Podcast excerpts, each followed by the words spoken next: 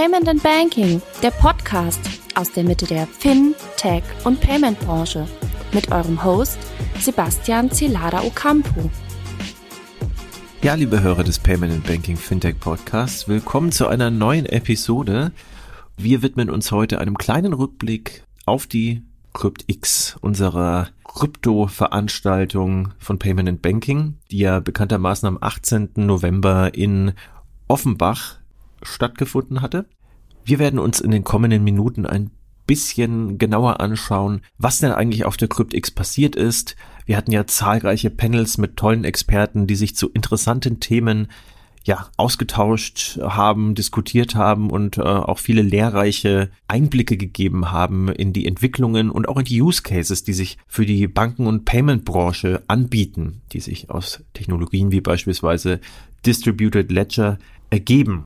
Und da das natürlich äh, die Panelisten und Experten viel besser machen können als ich dazu jemals in der Lage wäre, werden wir uns äh, einfach ein bisschen äh, genauer anhören, was sie zu sagen hatten und fangen direkt auch mal mit der ersten Keynote an. Die hat Alexander Bechtel, unser lieber Kollege von Bitcoin, Fiat und Rock'n'Roll gehalten und ähm, hat damit auch wirklich einen ganz guten Einstieg geschafft in den Veranstaltungstag. Und zwar mit dem Thema Deep Dive Bringing Light into the Blockchain Darkness wie Blockchain und Tokens die Wirtschaft der Zukunft verändern werden oder könnten. Ja, und Alex hat seine Keynote aufgeteilt in zehn Thesen zur tokenisierten Ökonomie, die wir uns im Folgenden mal kurz und kompakt zusammengefasst anhören wollen. Die erste lautet, Blockchain und Tokenisierung sind in der Mitte der Gesellschaft angekommen. Gerade im letzten Jahr ist, glaube ich, die Erkenntnis gewachsen, dass das Thema Krypto, Blockchain, Tokenisierung kein Thema ist, das irgendwie in ein, zwei Jahren wieder verschwinden wird. Und das geht so weit bis hin zum Fußball. Lionel Messi, viele wissen das sicherlich, ist vor kurzem aus Barcelona nach Paris Saint-Germain gewechselt und Lionel Messi wird nicht nur mit Euro bezahlt, sondern er wird auch mit einem PSG-Fan-Token bezahlt. Also selbst der, der einer der bekanntesten oder der bekannteste äh, Fußballer weltweit äh, wird mittlerweile in Form von Kryptowährungen bezahlt. Ja, soweit so gut.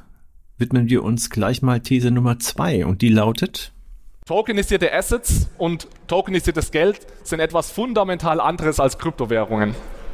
Warum packe ich so eine relativ spezifisch wirkende Aussage direkt an den Anfang? Wer mich kennt, der weiß, ich bin ein bisschen pedantisch, was äh, Definitionen von Termen angeht und Unterscheidungen und wie man gewisse äh, Begriffe nutzt. Und ich mag es nicht so gern, wenn man Dinge durcheinander wirft, obwohl ich das selbst natürlich auch mache. Und deswegen bin ich ganz oft jemand, der anderen auf die Nerven geht und sagt, was meinst du denn genau, wenn du Blockchain sagst? Oder was meinst du denn genau, wenn du digitale Währung sagst?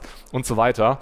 Und eine ganz wichtige Sache, die ganz grundlegend, glaube ich, wichtig ist, auch für den heutigen Tag, ist, man muss zwei Dinge unterscheiden. Das eine ist der Crypto Space, das sind die Kryptowährungen, und das andere ist die Anwendung von Blockchain-Technologie auf unser bestehendes Wirtschafts- und Finanzsystem. Das sind meiner Meinung nach zwei unterschiedliche Dinge.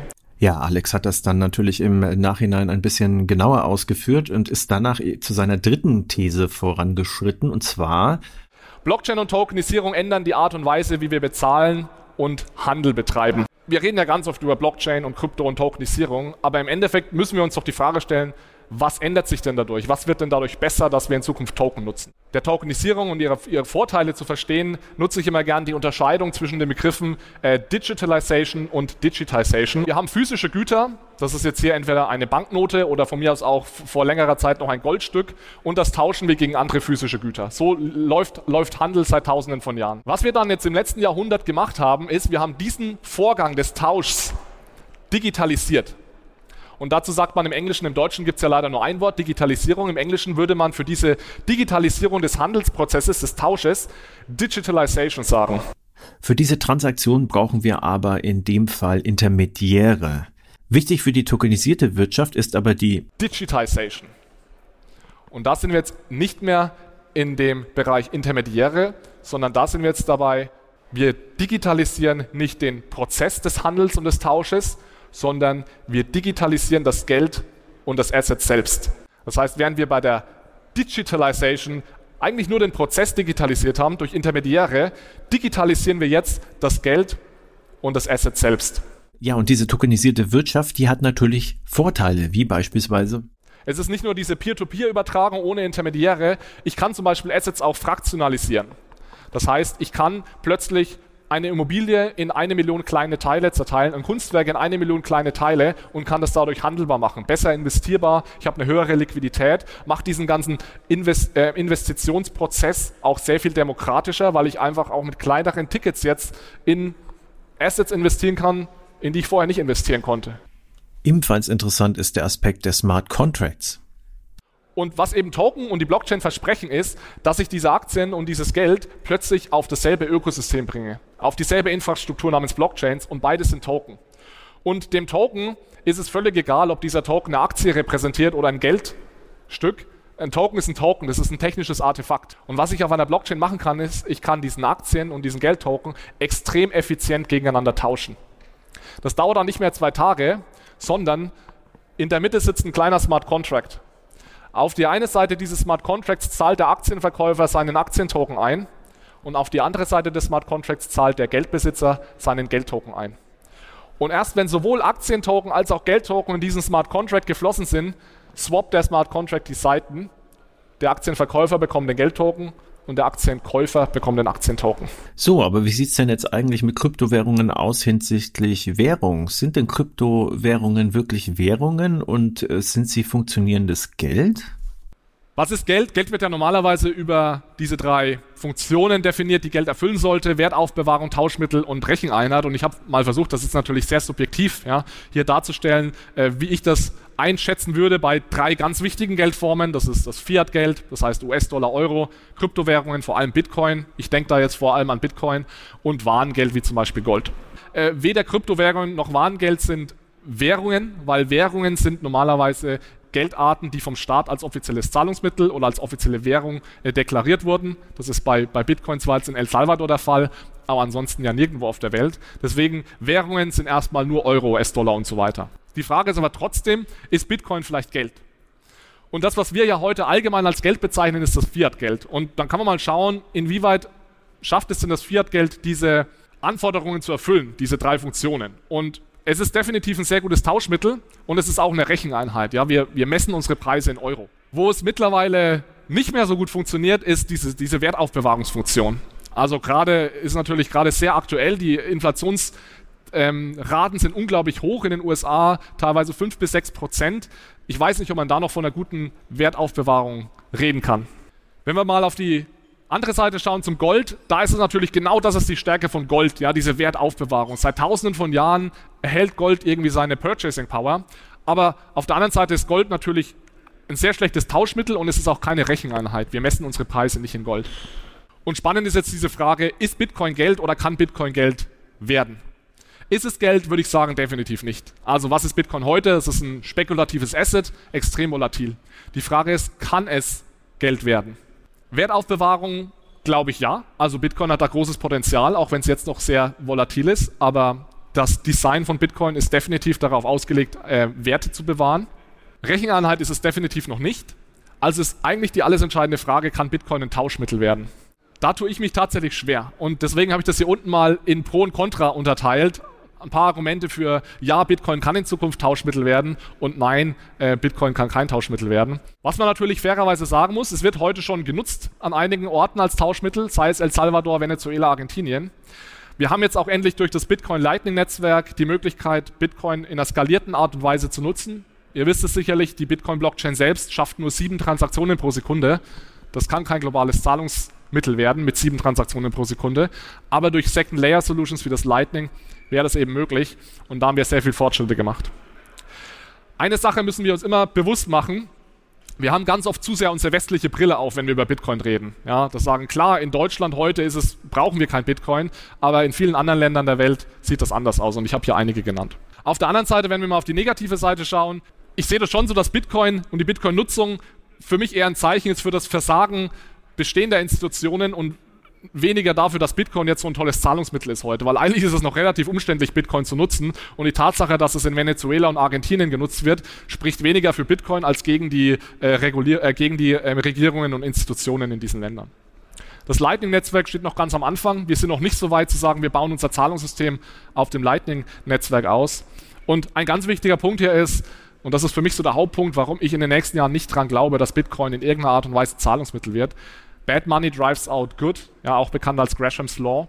Wenn ich zwei Geldformen habe, dann habe ich immer den Anreiz, die schlechtere Geldform auszugeben.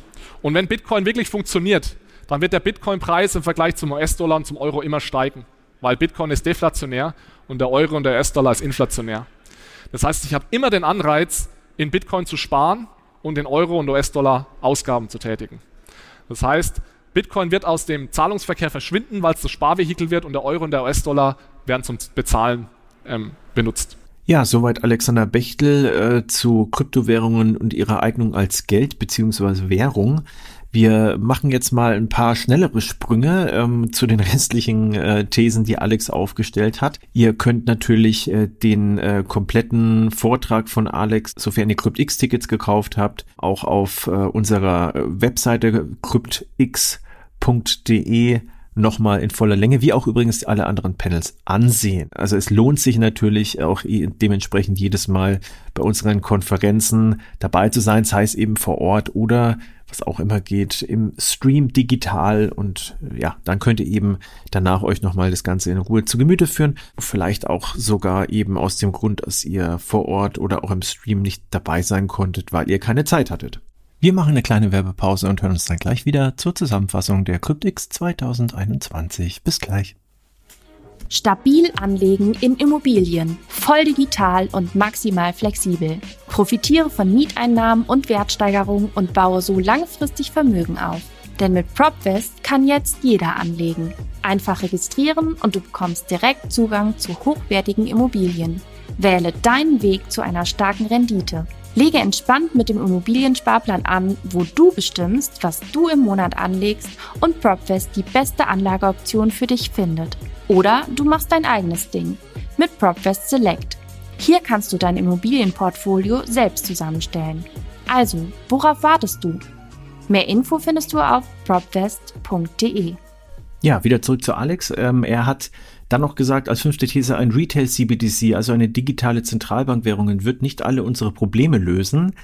Die sechste These lautete, ohne digitale Identität macht alles nur halb so viel Spaß. Das ist ein ganz spannendes Thema, mit dem ich mich seit einiger Zeit auseinandersetze, auch im Rahmen eines Forschungsprojektes. Ich habe das hier versucht mal gegenüberzustellen, wie es heute funktioniert und wie es in Zukunft funktionieren könnte. Heute haben wir Silos, das heißt, wir locken uns überall selbst ein haben überall ein extra Konto. Teilweise nutzen wir, und das haben wir hier in der Mitte, diese zentralen ähm, ID-Verwalter wie Facebook oder in Deutschland gibt es auch NetID, die es uns dann ermöglichen, mit Single Sign-On einmal überall im Internet uns einzulocken. Das hat aber beides natürlich große Nachteile. Ja, es ist zwar einerseits sehr bequem, aber ich gebe die Kontrolle über meine Daten ab. Ich kreiere sogenannte Honigtöpfe an Daten, die natürlich äh, ausgenommen werden können. Und da kommt jetzt eben die Self-Sovereign Identity ins Spiel. SSI hier als Beispiel das Projekt Lissy die es mir ermöglicht, meine Daten selbst zu verwalten. Auf meinem Handy bequem kann ich mich überall einloggen. Ich habe die Kontrolle über meine Daten. Die Daten sind nur auf meinem Handy gespeichert. Das heißt, wer mich hacken möchte, muss auf mein Handy. Und es ist auch unmöglich, die verschiedenen Konten miteinander zu, zu korrelieren. Und das Spannende ist, ich kann auch einzelne Teile meiner Identität teilen. Und das, das macht es eigentlich richtig spannend. Das ist hier eine äh, gute Darstellung von PwC. Ich kann zum Beispiel mit einem E-Commerce-Händler einfach nur mein Alter teilen, falls es nötig ist aber dem E-Commerce-Händler geht meine Augenfarbe zum Beispiel nichts an. Meine Augenfarbe kann aber wieder wichtig sein für die, die Verwaltung, falls ich einen neuen Ausweis brauche. Alexander Bechtel mahnte aber auch in seiner Präsentation an, durchaus kritisch zu sein, denn wir brauchen weder den Jesus Coin noch den Trump Coin. Dafür brauchen wir keine Blockchain und wir müssen immer skeptisch bleiben, was das Thema Blockchain anbelangt. Wir müssen immer hinterfragen, brauchen wir hier wirklich eine Blockchain, weil Blockchains sind immer ineffizienter als normale Datenbanken. Punkt 8. Die Industrie- und Finanzwirtschaft, vor allem in Europa, muss mutiger werden in Bezug auf Blockchain. Ich habe mal hier ein Bild mitgebracht, das so die Blockchain World Map zeigt. Und man sieht direkt, und das sind jetzt vor allem die Krypto-Unternehmen ähm, hier aus dem Kryptobereich, wo die Musik spielt. Und zwar in den USA. Was wie gesagt nicht heißt, dass es nicht tolle Unternehmen in Deutschland gibt, aber einfach noch zu wenig. Vorletzter Punkt. Regulierung ist gut für das Ökosystem. Das ist ein ganz wichtiger Punkt, weil ich glaube, wir sind in der Lage, gerade in Deutschland, diese ersten Schritte zu gehen, auch als klassische Finanzindustrie, denn wir haben vor allem in Deutschland die Regulierung, die nötig ist und die die Sicherheit schafft. Jetzt die ersten Schritte wurden da getan. Wir haben die Kryptoverwahrlizenz durch die BaFin, die jetzt uns erlaubt, Kryptoverwahrung anzubieten. Ich habe mit Kollegen gesprochen von Banken aus den Niederlanden und Österreich, die sagen, Alex, wir würden auch gern was in die Richtung machen, können aber nicht, weil bei uns ist regulatorisch einfach keine Klarheit, ob wir das dürfen. Und da haben wir in Deutschland einen großen Vorteil und Deutschland ist da gerade auch, äh, nimmt da eine Vorreiterrolle ein, wenn es um das Thema Kryptoregulierung geht.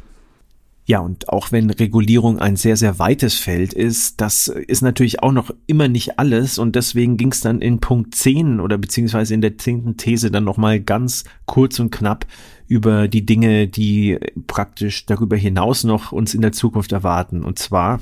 Das ist sicherlich das Thema NFTs. Äh, ja, unglaublich verrückte Preise. Was mich immer wieder fasziniert, sind die Ether Rocks, also die JPEGs von einem Stein die für eine halbe Million US-Dollar gehandelt werden. Ähm, es ist, glaube ich, 95% wirklich Hype, Bubble, Malinvestment aktuell in dem NFT-Bereich, aber es ist auch 5% extrem interessante Technologie. Und ich glaube, in den nächsten Jahren wird sich dieses Verhältnis umdrehen. Denn NFTs haben ein unglaublich äh, ähm, Potenzial, sei das für Gaming, für das Metaverse, für Web 3.0, ähm, ja, so die Grundlage zu schaffen. Soweit unser Kollege Alexander Bechtel in seiner Einführungskino Deep Dive Bringing Light into the Blockchain Darkness. Ja, und nach diesem schönen Überblick zum Einstieg ging es dann los mit den Panels und zwar als erstes von unserem gut bekannten Kollegen und Mitgründer von Payment Banking Jochen Siegert. Der hatte moderiert das Panel Krypto, Blockchain, DLT und Co. Wo stehen wir und wo wollen wir hin? Gäste Harry Behrens, Mitgründer und CTO der Mobility Blockchain Plattform Blocksmove, Markus Hablitzel, der seit vielen Jahren an den strategischen Auswirkungen von Krypto- und Blockchain-Themen für Finanzdienstleister arbeitet, Maximilian Marenbach von Kraken Digital Asset Exchange, er ist dort Head of Banking and Payments, und Thomas Dapp von der KfW Bankengruppe. Sein thematischer Fokus im Digital Office umfasst dort vor allem das Thema Innovation im Umfeld digitaler Ökonomien. Ja, und wenn man sich fragt, Krypto, Blockchain, DLT und Co., wo stehen wir, wo wollen wir hin, dann muss man natürlich auch erstmal sicherstellen, dass jeder auch ja ein grundlegendes Verständnis von der Thematik hat. Und darum ging es dann auch am Anfang im Panel. Wie geht man mit dieser Educational Gap um, die ja die Thematik oftmals mit sich bringt? Markus Hablitzel ist selbst einer der Blockchain-Enthusiast und äh, hat diesbezüglich Erfahrungen in der Versicherungsbranche gesammelt und äh, die sehen folgendermaßen aus. Das ist schon ein Thema, ich, ähm, dort das den Entscheidungsträgern beizubringen. Ähm, und ich vergleiche das immer ganz gern mit dem Internet, ähm, weil das Internet in den Anfängen 90er Jahre war auch schwierig zu begreifen, welche Implikationen das hatte. Und da gab es dann auch gewisse Vordenker, die gesagt haben, das ist ein Thema, damit müssen wir uns beschäftigen. Aber wie man sich dann damit beschäftigt und was man genau tut und was man nicht tut, das ähm, ist doch eine Herausforderung. Ich sehe es genau gleich hier jetzt ähm, bei, bei Krypto und Blockchain, äh, ähm, dem Blockchain-Thema. Harry Behrens wiederum kommt aus einer ganz anderen Ecke, die um einiges mehr Schwung in dieser Hinsicht hat. Ich bin bei Daimler Financial Services in China eingestiegen, 2015 und da war Heyday und Boomtown. Nachdem ich dort ein bisschen mich mit den, ich war dort auf der IT-Seite für diese zentralen Systeme, die sogenannten Retail Finance und Wholesale Finance zuständig und bin dann graduiert praktisch in Richtung Mobility und Digital Finance. Und es gibt in der Automobilbranche eine Analyse, die ist in allen großen Automobilkonzernen dieselbe. Bei Daimler heißt es Case, ich glaube, bei BMW hieß er Aces, in der Forschung heißt es Pace. Das sind so gewisse Megatrends, die darauf hinweisen, dass die gesamte Mobilität immer fragmentierter, immer kleinteiliger, immer mehr in Richtung Servitization, also weniger das Auto als Gesamtprodukt, sondern das Auto in kleine Zahlungsströme zerhackt als Dienstleistung. Auf der Basis und meinem privaten Blockchain-Wissen, ich befasse mich seit 2013 damit, habe ich das halt im Unternehmen gepitcht. So, liebe Leute, das kommt auch in die Mobility, das kommt auch ins Asset Financing, ins Captive Financing. Wir müssen das angehen. Das ist heute und morgen und dieses Jahr und nächstes Jahr noch nicht in eurem PNL-Rechnung oder eurer Bilanz, aber das kommt ganz böse gewaltig. Auf dem Panel Bitcoin, Diem, digitaler Euro und Co. Digitale Währungen am Vormarsch? Fragezeichen. Wurde angeregt darüber diskutiert, wie denn die Zukunft für digitale Währungen aussieht, zum Beispiel für Central Bank Digital Currencies, also CBDCs, digitales Zentralbankgeld. Und da hatte Martin Diehl von der Deutschen Bundesbank, seines Zeichens Head of Section Payment Systems, Folgendes zu sagen. Uns interessiert tatsächlich die Technik mehr als die Kryptotoken selbst. Warum? Weil die Kryptotoken an sich instabil sind, weil auch da viel Betrug mitgetrieben wird. Das interessiert uns nicht so sehr. Man hat versucht, da muss ich ein bisschen was noch zu Stablecoins sagen. Man hat versucht, sie zu stabilisieren durch das Schaffen von Stablecoins. Äh, es gibt verschiedene Verfahren, die wurden auch äh, meistens schon erwähnt. Richtig funktioniert nach meiner Beobachtung bisher nur einigermaßen das Verfahren, dass ich einen Coin hinterlege mit echtem Geld, also mit Dollar oder Euro und ihn an den Wert anbinde, an den US-Dollar oder an den Euro zum Beispiel. Das ist das Einzige, was funktioniert. Und dann sage ich, äh, okay, das ist für mich ein bisschen das Eingeständnis des Marktes, dass man sich die Stabilität von den Zentralbanken leihen muss, die für stabiles Geld sorgen. Weil die Stabilität von einem Tether kommt ja von der Stabilität des US-Dollar und nicht umgekehrt. Ja, und hier gab es dann tatsächlich auch schon die ersten Uneinigkeiten. Äh, Dr. Markus Franke, Partner bei C-Labs und Co-Creator von Celo, hatte zu Stablecoins und zur Stabilität von digitalen Währungen Folgendes zu sagen. Zu den Stablecoins würde ich gerne nochmal einhaken. Also erstens mal sozusagen, das sehen, wir sehen das ganz genauso, dass eben die, sagen wir, Stablecoin oder Token auf einer Blockchain getrennt betrachtet werden müssen als die Blockchain-Lösung selbst, weil die Blockchain-Lösung selbst eben auch interessant sein könnte dann für Token, die von der Zentralbank herausgegeben werden können. Also das sehe ich genauso bei den Stablecoins, dass nur die Fiat-backed Stablecoins bisher funktioniert haben. Das würde ich anders sehen. Das, glaube ich, kommt ja auch immer darauf an, wie man jetzt Stabilität definiert. Ich glaube, alle Fiat-backed Stablecoins hatten schon Perioden, wo sie äh, signifikant eben von eins weggetradet haben. Und ich würde eher sagen, die algorithmischen Stablecoins waren bisher die einzig stabilen.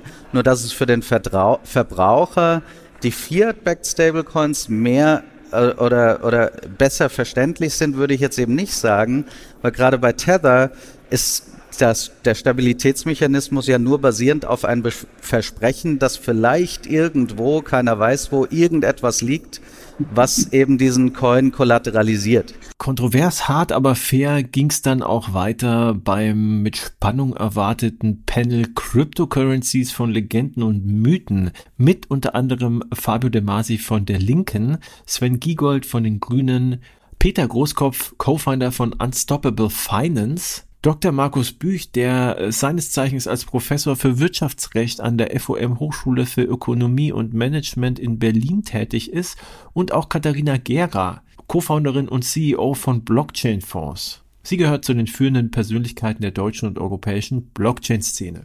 Ja, das Panel hat einiges versprochen, äh, Cryptocurrencies von Legenden und Mythen, etwas überspitzt gesagt, wollten wir herausfinden, ob Bitcoin das neue Gold ist, ob man mit Kryptowährungen nur Drogen und Waffen kaufen kann oder ob man mit Kryptowährungen sogar Krebs heilen kann. Also ähm, das natürlich mit einem Augenzwinkern.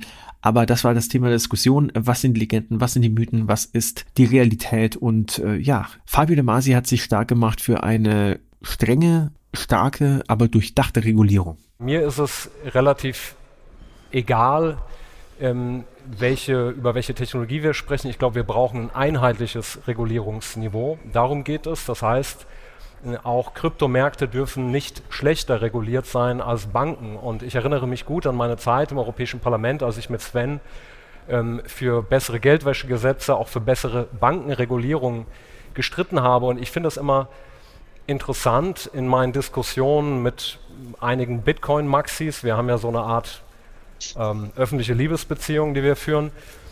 Äh, da wird mir oft entgegengehalten, ja, Banken zum Beispiel, die schöpfen ja Kredite aus dem Nichts.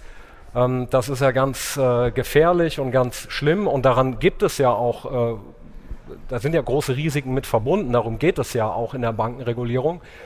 Aber gerade dann kann ich mich ja nicht hinstellen wenn ich das kritisiere und sage, jetzt wollen wir in den Kryptomärkten im Prinzip gar keine Regulierung. Also das ist dann kein überzeugendes ähm, Argument. Zweitens, natürlich gibt es immer ein Spannungsverhältnis zwischen Anonymität, ähm, Regulierung und Aufsicht. Das ist auch äh, in der Old Economy des Geldes genauso. Das heißt, Äh, Bargeld zum Beispiel verschafft mir eine gewisse Anonymität. Und ich bin zum Beispiel ein Gegner der Abschaffung des Bargeldes, weil ich glaube, es muss in einem bestimmten Rahmen sowas wie informationelle Selbstbestimmung geben. Aber ich finde es zum Beispiel völlig absurd, dass wir in Deutschland äh, ganze Häuser Cash aus dem argentinischen Rindslederkoffer zahlen können, was in anderen europäischen Ländern nicht der Fall ist. Das heißt, auch Kryptomärkte müssen sich daran gewöhnen, dass für sie bestimmte ähm, Auflagen gelten, die wir eben in anderen Bereichen auch haben. Nicht mehr und nicht weniger äh, wollen diejenigen, die eben für bessere Geldwäschegesetze kämpfen. Und ich glaube, wenn man überzeugt ist von einem Asset, wenn man überzeugt ist von der eigenen Technologie, dann sollte man davor keine Angst haben. Genau diese Ansicht kritisiert Katharina Gera als eben nicht durchdacht genug. Ich würde da gerne einmal einsteigen, weil ich glaube, dass wir, ähm, wenn wir sagen, digitale Assets müssen reguliert, reguliert sein wie alle davorherigen Assets, dann sind wir an einer Stelle bei einem Systembruch, den man so nicht heilt, weil es eben dann nicht zur gleichen Regulierung führt und dann eben für digitale Assets auch zu einer schlechteren Regulierung führt. Wenn wir uns angucken und wenn wir ein Bild verwenden wollen, bisher, bevor es digitale Assets, Tokens und so weiter gab, gab es, ich sage jetzt mal Pferde. Ja, die wurden gefüttert, da musste ein Sattel drauf. Es gab eine ganze Logik, wie geht man mit Pferd als Mobilität um. Dann hat jemand den Motor erfunden und sagt jetzt auf einmal, naja, aber wenn du Mobilität anbieten willst, machst du nicht ein Chassis und vier Räder, sondern du machst Sattel und du machst Möhre. Das heißt, wir nehmen ein Legacy-System an Regulierung und sagen einer komplett neuen Technologie, wenn du keinen Sattel hast, dann transportierst du keine Menschen. Und ich glaube, der Systembruch kommt daher, dass wir uns damit auseinandersetzen müssen, was können wir tun, damit auch in Mobilität sowas wie ein Auto und neue sagen wir, Produktivität auch entsteht für die Volkswirtschaft ohne dass ich mich an dem Sattel festhalte. Wir sagen ja gar nicht nicht reguliert, aber ich sage auch ganz bewusst nicht reguliert wie alles andere dahergewesene, weil das aus meiner Sicht zu Zielkonflikten führt, die eigentlich sozusagen zu ganz absurden Konstrukten führen. Und ich glaube, eine Klarheit darüber, was ist ein Token, eine Klarheit darüber, was begründet eine Identität, die Klarheit darüber, wie wollen wir Geldwäschebekämpfung etc. machen, das sozusagen dem Grundgedanken gerecht wird, aber das nicht den bestehenden Systemen entsprechen muss ähm, ungefähr, ich glaube, ist schon nochmal eine Diskussion, die man dann an der Stelle aufführen muss. Ja, und auch Peter Großkopf von Unstoppable Finance sieht das ganz ähnlich. Für ihn kann es nicht heißen, erst die Regulierung und äh, alles andere kommt danach, sondern die Regulierung muss sich eher nach dem Markt richten und nicht umgekehrt halte es halt für, für grundlegend den falschen Ansatz, wenn man jetzt halt sagt, irgendwie man setzt erst die Schranken irgendwie und dann lässt man halt irgendwas machen, weil ich glaube, dann erreicht man halt ganz andere Ergebnisse. Und das andere, den, äh, den Aspekt hat Sven auch gerade eben gesagt, ähm, diese Mittel oder quasi die freie Wahl der Mittel, um halt eben halt die bestimmte regulatorische Vorgaben zu erreichen, finde ich halt eben halt sehr, sehr wichtig, weil ich glaube, was ähm, jetzt halt eben halt wir auch ähm, ein fehlendes Element ähm, in dem jetzigen Krypto-Ökosystem ist, ist ähm, halt einfach eben die digitale Identität halt einfach eben halt auch nochmal so als Schlüsseltechnologie oder als Schlüssel halt eigentlich zu äh, einer äh, Verschmelzung auch von, von verschiedenen Ökosystemen, weil ähm, wenn ich jetzt ähm, zum Beispiel halt eine digitale Identität in einem Wallet verbauen kann irgendwie und dann vielleicht mit einer Transaktion auch eine äh, digitale Signatur dann halt immer von meiner digitalen Identität halt abspeichern kann, äh, dann könnte ich halt eben halt irgendwie auch ähm, sehr, äh, sag ich mal, privacy-konforme Mechanismen verwenden, wie ein Zero-Knowledge-Proof oder was auch immer irgendwie auf die Transaktion machen und könnte zumindest halt feststellen, digital, dass es sich um eine äh, legitimierte Person gehandelt hat und so weiter. Ich glaube, dass ähm, wir halt, also ich, ich bin auf jeden Fall sehr dagegen, dass wir jetzt halt einfach irgendwie so die, wie jetzt irgendwie äh, KYC in, in Banken umgesetzt ist, das eins zu eins irgendwie zu übertragen, weil ich glaube, dann kommen wir halt eben nicht zu dieser Verschmelzung von Ökosystemen. Aber ich glaube, es ist jetzt eben eine spannende Zeit, irgendwie um halt, da gibt es halt auch verschiedenste Paper, irgendwie, die jetzt auch so im Rahmen der Frankfurt School und auch von, von anderen Leuten veröffentlicht wurden, irgendwie, wo man, glaube ich, jetzt halt diskutieren sollte, wie können wir jetzt eben halt irgendwie auch Blockchain, permissionless Blockchains oder, oder Public Blockchains und äh, digitale Identität vielleicht halt irgendwie auch äh, Self-Sovereign Identities so miteinander verknüpfen, dass wir halt einfach wirklich auch den äh, die positiven Effekte wir aus allen Welten kombinieren können. Auf der einen Seite halt eben eine Privatsphäre, aber auf der anderen Seite halt eben halten wir auch äh, äh gewisse äh, Regeln und Mechanismen zur Geldwäscheprävention. Klar war nach diesem Panel definitiv eines, und zwar, dass definitiv nichts klar ist, was die Regulierung angeht. Es bleibt deswegen auch weiterhin ein Feld für die Zukunft, das äh, ja für viel Diskussionsstoff gut ist. Wir machen an der Stelle eine klitzekleine Werbeunterbrechung und hören uns gleich wieder mit der Zusammenfassung der CryptX 2021. Als einer der führenden Informationsdienstleister am deutschen Markt unterstützt Griff Finanzinstitute und Unternehmen ganzheitlich beim Management ihrer Digital Customer Journey. Dank ihrer drei Schwerpunkte profitiert ihr von integriertem Identity, Credit Risk und Fraud Management sowie innovativen Lösungen in den Bereichen Digital Onboarding, Open Banking, Compliance, ESG, Adressvermittlung und Marketing Services. Ergänzt um analytische Expertise und individuelle Prozessberatung. Als Best-in-Class-Partner an eurer Seite transformiert Griff Daten in messbaren Erfolg für euer Unternehmen. Ganz viel Diskussionsstoff gab es auch auf dem äh, Panel Tokenization of Everything. Ähm, können wir bald unsere Omas tokenisieren? So nach dem Motto ungefähr haben wir uns mal angehört, äh, was ist denn überhaupt ein Token? Und da weiß Alireza Siadat von Ennerton, der sich äh, genau auf Rechtsthemen in dieser Hinsicht spezialisiert hat, eine Antwort. Ja, also es gibt keine richtige Definition von Token. Es gibt keine allgemeinen äh, keine Allgemeindefinition, aber man kann sich so vorstellen, ein Token ist eine digitale Verkörperung von etwas, ähm, das sehr wahrscheinlich auf der DLT oder auf der Blockchain gespeichert und gehandelt werden kann. Okay, soweit so gut. Aber was genau ist denn an diesen Tokens oder an tokenisierten Gegenständen digitaler Art oder nicht digitaler Art eigentlich neu? Dorette Daume, COO und CFO bei Cashlink, einer europaweit führenden Tokenization as a Service Lösung. Ähm, ganz klar, dass jetzt Assetklassen, die vorher nicht fungibel waren, jetzt fungibel sind, zugänglich sind, wie auch Jan ja schon sagte ähm, für ja, jedermann, weil man sie in viel kleineren äh, Stückelungen jetzt auch erwerben kann. Und ähm, ja, das sind eigentlich so die beiden größten Punkte, die dazugehören, neben den Punkten, die Blockchain allgemein ja mit sich bringt, Fälschungssicherheit, äh, Transparenz, ähm, Möglichkeit für neue Geschäftsmodelle. Co-Founder und CEO von Timeless Investments, Jan Karnat, kann uns erzählen, wer solche einzigartigen Collectibles eigentlich kaufen will. Ich glaube, es kommt sehr stark auf die Assetklasse an. Prinzipiell, was man sehen kann bei unseren Kunden, Großteil besitzt auch Aktien, ein Großteil tradet auch mit Krypto. Durchschnittsalter ist 31, ich würde sagen so die Roundabout-Thematik äh, von 20 bis 40. Meistens sind es Leute, die sich sehr, sehr gut mit der Assetklasse auskennen. Also es gibt Leute, die sich sehr, sehr gut mit Uhren auskennen, aber leider nicht 80.000 Euro haben, um sich eine Nautilus zu kaufen. Äh, Leute, die sich gut mit Autos auskennen oder auch mit Sneakern. Also im Prinzip geben wir ja den Leuten die Möglichkeit, ihr Wissen, das sie haben, dementsprechend auch jetzt für, auf eine Investment-Thematik einzusetzen. Und ähm, was ganz klar, was man sehen kann bei uns, das ist sicherlich ein generationsgetriebenes Thema. Also Leute zwischen 20 bis 40 können nicht auf die gleiche Weise Reichtum erlangen, wie es ihre Eltern geschafft haben. Die werden höchstwahrscheinlich so schnell keine Zinsen sehen. Wir haben eher Negativzinsen.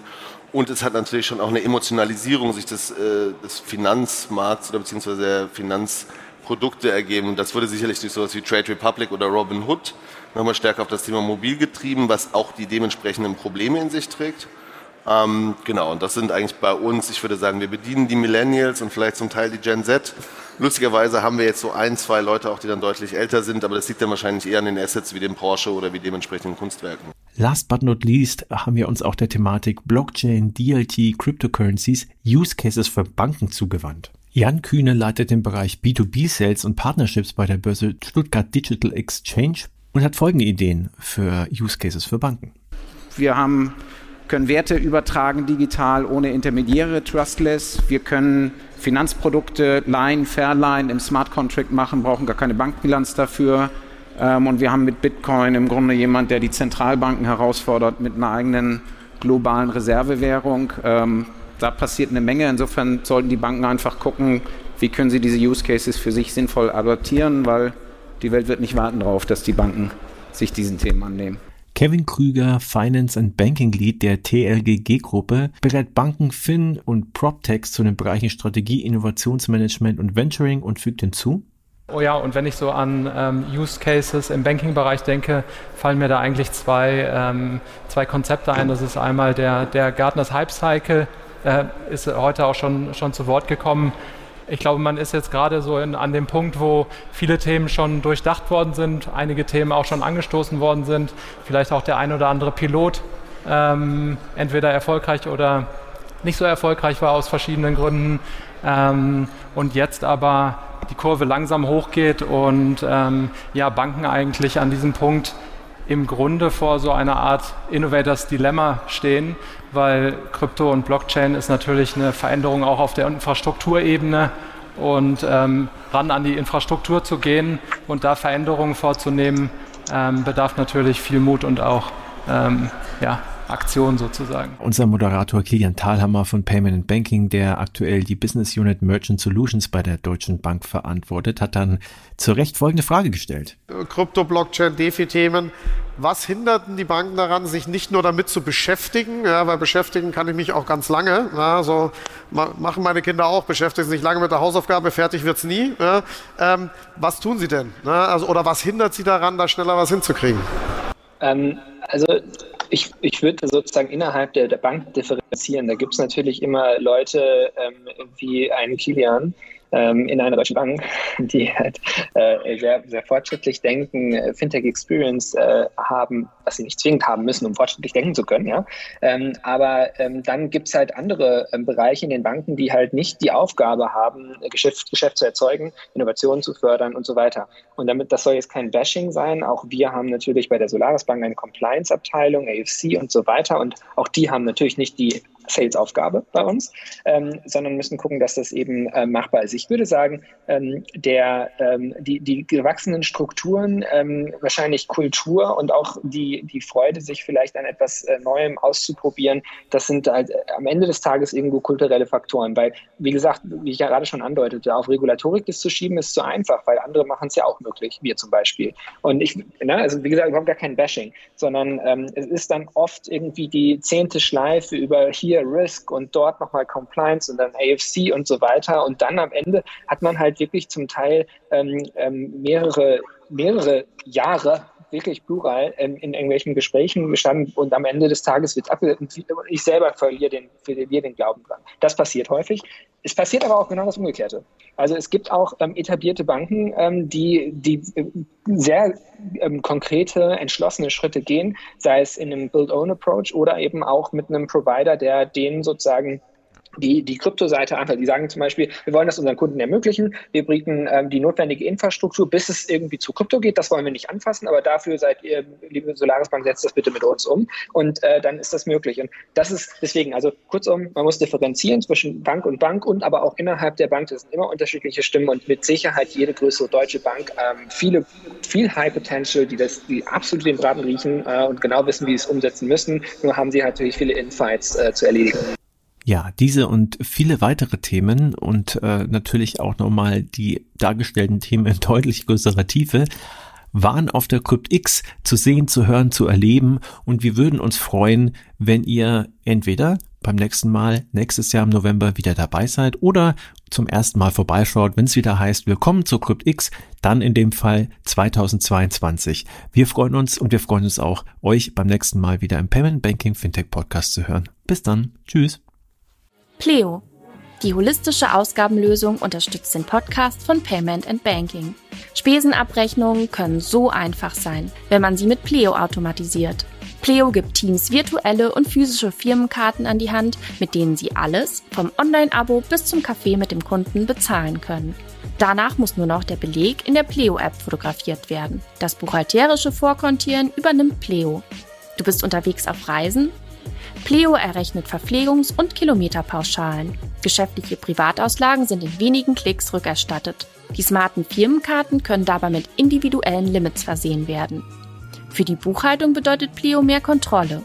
Für MitarbeiterInnen mehr Freiheit und Schluss mit Vorstrecken. Weitere Infos findest du auf www.pleo.io.